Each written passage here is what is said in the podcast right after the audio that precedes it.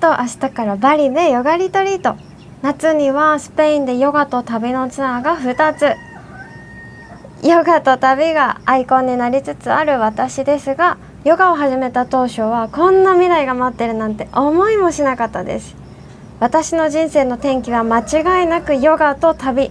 人生の転機にもつながるヨガを始めた当初とバリ島での今のお話です。ヨギーマ国際電話シーズン2ヨギ伝では月曜日の朝をポジティブで前向きな気持ちにするをテーマにヨガ、瞑想、栄養学、スペイン生活や旅の話をお伝えします。スペインから国際電話がかかってきた。そんな気持ちで聞いてください。ボエノスディアス皆さんおはようございますヨガウォーターフローのあやかです聞こえますか？今日も引き続きあのまだバリ島にいて今ケラマスっていうビーチタウンもうここが気に入りすぎてウブドに行ってまた帰ってきたんですけどそうここ今外にいるので多分ねお隣さんの鶏の鳴き声とか鳥とかたまに牛のこの「モー」っていう 声とかお隣さんの子供たちがキャッキャ騒いでる声が入るかもしれないんだけどそれもちょっとバリの雰囲気を味わうと思ってうん、楽しんでもらえたらいいなって思います。でそう今日のテーマはヨガを始めたきっかけについてなんですけど多分ココとやってたシーズン1の時にも話してると思うんですが、うん、この話をねしたいって思ったのが私にとってバリってすごい天気の島？天気の島？なんか変わるきっかけの島の一つなのでそこにまた戻ってきてそこでリトリートをするっていうのが私にとってすごい大きい出来事でその当時と今の違いもすごく感じてて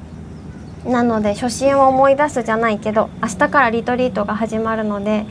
初心を思い出す気持ちでヨガと出会った時の自分のことを思い出して話していきたいなって思います。まず私とヨガの出会いなんですけどもう本当に今でこそヨガをね当たり前のようにしてるけどもともと体はもうめちゃくちゃ硬くて学校とかで先生とかに「本当に?」って言われるぐらい体はすごい硬くて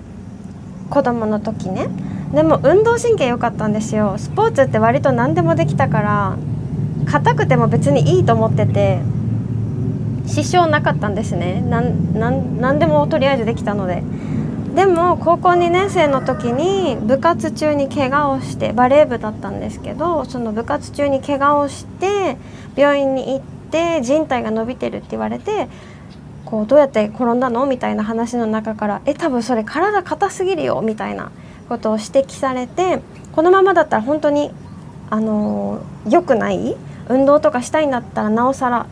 これは改善した方がいいからストレッチしなさいって言われてストレッチを始めて、まあ、それがヨガの動きにつながるそう動きだったんですけどそう。でストレッチを始めて1日ね2時間したんです。2時間ストレッチを1年2年ぐらいしたんかな。でも1年経ったぐらいから体が柔らかくなってきて柔らかいと気持ちいいんだっていうことを知ったんですね。でもう硬い頃の自分には戻れない戻りたくないって思いました。そうだからそれぐらい私にとって衝撃的な。この時はまだヨガとか知らないけど体が柔らかいってなんて気持ちいいんだっていうそう衝撃的な、うん、出来事だったんですね。で実際にヨガのクラスに行って受け始めるのは大学生になってから。友達に誘われてホットヨガに行ったんですね。原付で20分とか30分かかったかなぐらいかけて通ったんですけどその当時の目的は単純にダイエットでした。思春期だったのでやっぱ見た目のことすごい気にしてて19歳とかね多分それぐらいだったので綺麗になりたかったんですとにかく。綺麗になりたくて先生が細くて可愛いしなんか私体柔らかいしいけるっしょみたいな感じでそう。そこに通って案の定ホットヨガなのでめちゃくちゃ汗かくんですね。だからこれなら痩せれる変えなきゃみたいなヨガをしてました。なんかもしかしたらなんか哲学だったり心の話とか呼吸法とかも知ってくれてたかもしれないんですけど一切覚えてなくて自分自身そこに重きを置いてなかったですね。とりあえずポーズをこなす汗かく痩せるみたいな鍛えるみたいなヨガをしてましたでそこから大人になってハタヨガに出会ったんですけどそれを生き始めたのがもう社会人になってデスクワークで私管理栄養士なので病院で働いてたんですね最初。で立ちっぱなしが多いし打ち込み作業パソコンに向かう時間も結構あってで本当に肩こりで首も回らなくなったりしたんですよね。あそれは病院時代じゃないかな。忘れちゃった。でもそう首が痛くて回らなくなってそれでこれはどうにかしないといかんと思って肩こりヨガかなんかで検索をしてたまたま旗ヨガのレッスンを見つけてでそのクラス受けに行ったら、ま、先生が「あ体幹あるね。彩香ちゃんすごい」とか「バランスいいね。すごい」ってすごい褒めてくれて、まあ、ほだされたんですよね単純に。ほだされてあヨガ楽しいってなって。で同時にその先生がね心の話とかをすごいしてくれて。あとはこの先生自体がバックパッカーをしてた経験があって。2年ぐらいかな旅してたって言ってその旅の話とヨガの話がもうすごい面白くて単純にその先生に憧れました。憧れたしなんか直感でヨガっていいみたいな自分のときめきセンサーみたいなのが反応したんですね。そう。あとは仲いい友達がヨガしてたんですよ。よくみんなでヨガモアイとか言ってなんかモアイって沖縄の文化で友達同士が集まって毎月集まるなんか文化があるんですけどそのヨガモアイって言って早朝に私は那覇に住んでるんだけどチタンっていうあのベースとかがあるエリアまで車を飛ばしてもうビーチ前に立ってる建物のヨガスタジオがあってそこでヨガを受けて朝ごはん食べて帰るっていう週末を送ったりとかなんか座気見城市っていうのがあって お城お城の跡地なんですけどそこでヨガイベントがあるぞって言ったらもう5時とかに起きてサンライズヨガのイベントをみんなで受けるみたいなことをしたりもう友達と一緒にヨガをめちゃくちゃ楽しんでました当時は。でその楽しい楽しいのヨガからなんかインストラクターになりたいなって思ったのは RIT っていう資格を取ったんですけどそれを受けたのは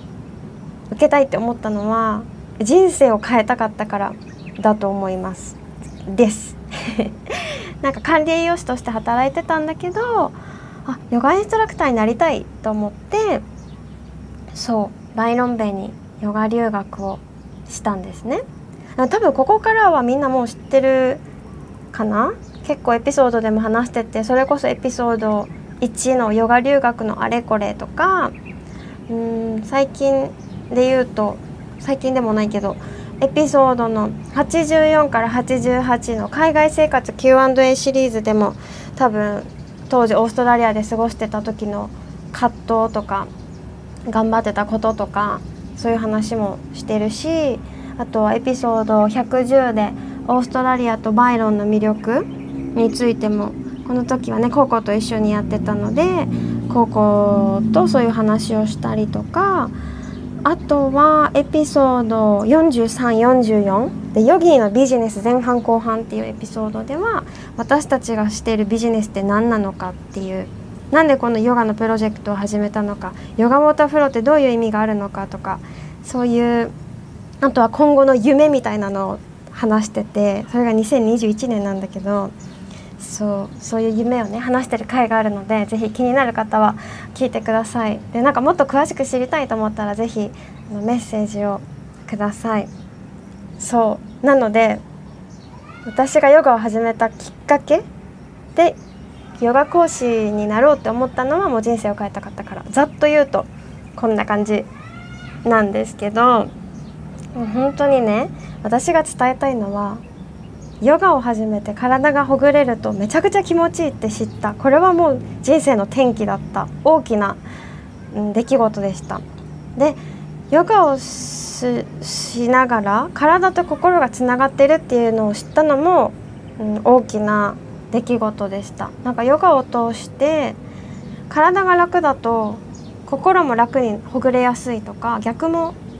そう？なんか本当つながってるなってすごい思いました。あとはヨガを通して自分の夢とか理想がどんどん現実になっていっててヨガ留学で人生180度変わってるのでうーん本当に人生の転機はヨガと旅ですね。何回も言うけど。そう本当そんな感じで今、うん、今の私ヨガヨガを始めた当初の私はもちろん英語喋れないし海外に住むなんて考えてもいないしただ友達みんなヨガしてるし楽しいみたいな感じでしてたヨガだったんだけど本当に先生との出会いであヨガって心なんだ。できないって思ってるのは自分なんだみたいなそういうことを教えてもらってその先生も実際にヨガを通して自分の夢を一つずつうん。現実にしていってる方だったんですね。で最初は私もこの人と私は違うって思って見てたんだけどあれ？なんか私にもできるかもって本当にヨガをしていくうちになんか思えてきてできないって決めてるのは自分なんだみたいな。そうだったからねヨガを始めた当初は英語も話せなかったしなんだろう日本語でもヨガを伝えるってなんか難しいなみたいな。思ってたのに今は英語も話せるしスペイン語も話せるし海外でねリトリートとかしちゃってるしなんかすごいなって思います。このヨガ留学行く前に当時日本沖縄にいたヨガの先生がなんか自分のやりたいこととか夢とか書くといいよってその先生がすごい書くことをおすすめしてくれてその先生が実際書いてたこと数年前に書いてたこととかを見せてくれてその先生が書いてたことはもう全部現実になってたんですね。でえすごいじゃあ私もやるみたいな感じで留学する前に2017年の多分9月とかぐらいにこうなったらいいなみたいなのをなんかいくつか書いたんですね。でそのうちの一つが海外でヨガリトリートをする大きい家にプールがついてるみたいなのを書いたんですよ。それがね現実になりまして そう2000まず2020年21年にスペインで私主催じゃないんだけどヨガ講師として呼んでもらってスペイン人を相手にそうヨガをヨガのクラスをするっていうヨガリトリートをさせてもらってその翌年去年か去年には実際スペインで一軒家のプールがついてるお家でリトリートをしたし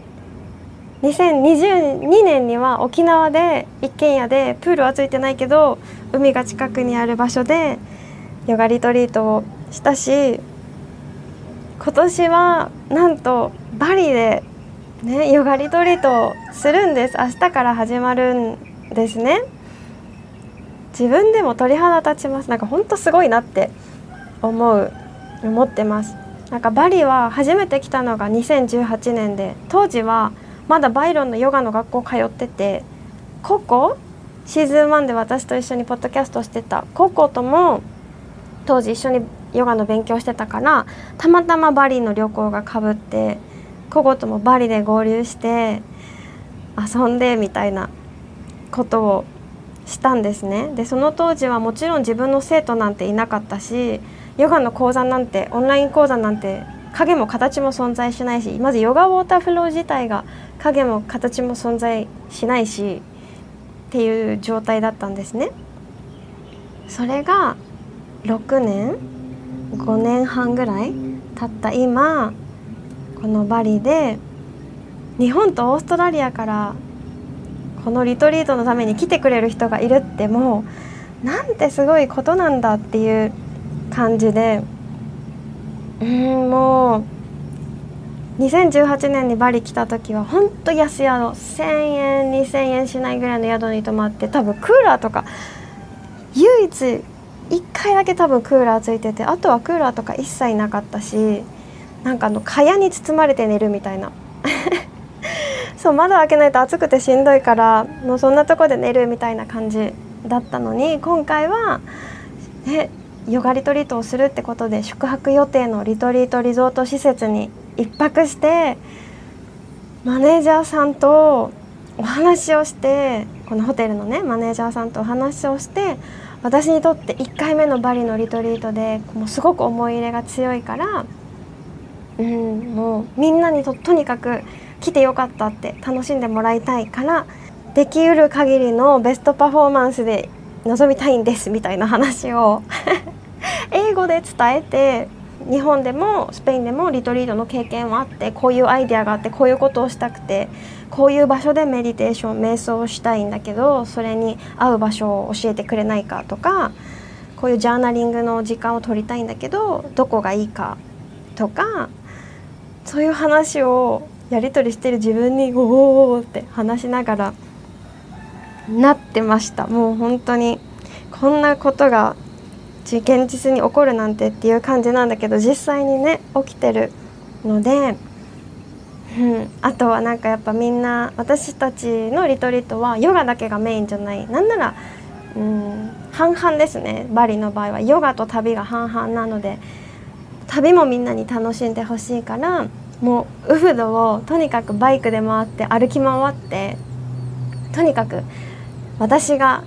直感で感じる素敵って思うレストランを探すっていう。で何軒も回ってここじゃないここじゃないみたいな。ここもうここ素敵っていうところを2つ見つけてもうそこの予約を取ってその予約を取った時もこういうところでみんなでご飯食べたい。こういうイメージでこんな感じでみんなと過ごしたいみたいなのがあったから見つけた時にレストランをねここだってなってもう明日そこに明後日かみんなを連れていくのがすっごい楽しみなんですけどそういうもうヨガを始めたことがきっかけでなんかガラガラガラっとここまで、うん、自分の人生が自分が進みたい方向に進んでるなってすごい感じてます。だからヨガ始めてよかったなってすごい思ってるしヨガだけじゃなくてそこに旅が組み合わさっててよかったなってうんすごくすごく感じてます。で明日からねリトリートが始まるんだけど今日の朝もしたんだけど瞑想の一番最後に「できるよ」って言い聞かせる暗示？をしました。まず口で言葉で唱えたんだけどそれは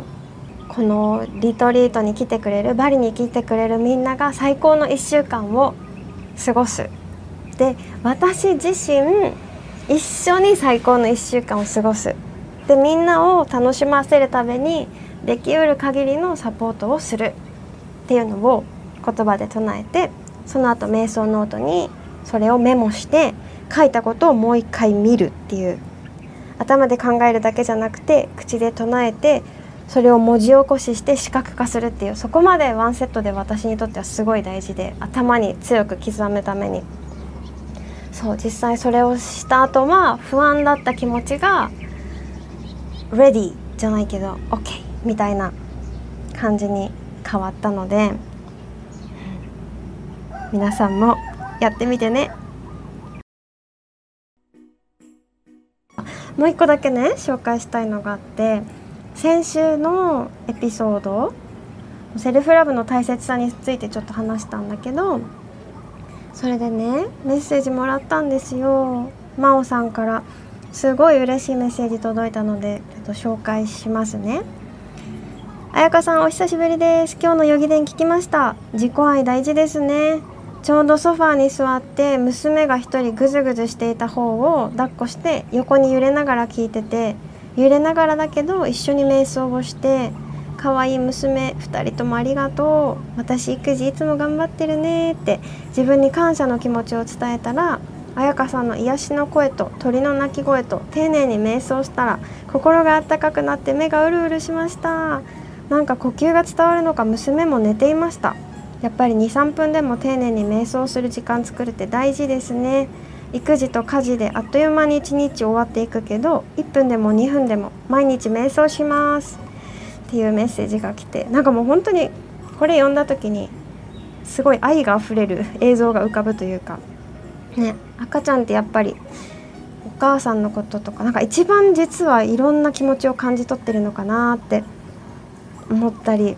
しました。うんなんか感想もらえるとやっぱすごい嬉しいしあなんか一人で瞑想のガイドしてたけどちゃんとやっぱ聞いてくれてる人いたってすごく嬉しく嬉しくなりました。なんかこんな感じでこんな瞑想をしてほしいとかこういう時どうしたらいいのとか他にも質問があればもういつでも連絡をしてください。このエピソード欄のとこに Google のフォーム載せてるのでそこからあのそのリンクから質問していただいてもいいですしヨガウォーターフローのインスタにメッセージくださってもどっちでも OK です。皆さんのコメント感想メッセージ楽しみにしてます。あと Spotify で聞いてる方は多分感想が書けると思うのでそこにぜひ書いてください。よかったら皆さんのヨガを始めるきっかけ始めたきっかけとか始めたいと思ってる方は何で始めたいのかっていうのも書いてもらえたら嬉しいなって思います。ではでは今回はこの辺で。では今週もそして今日も良い一日でありますように。ボエンディアまたね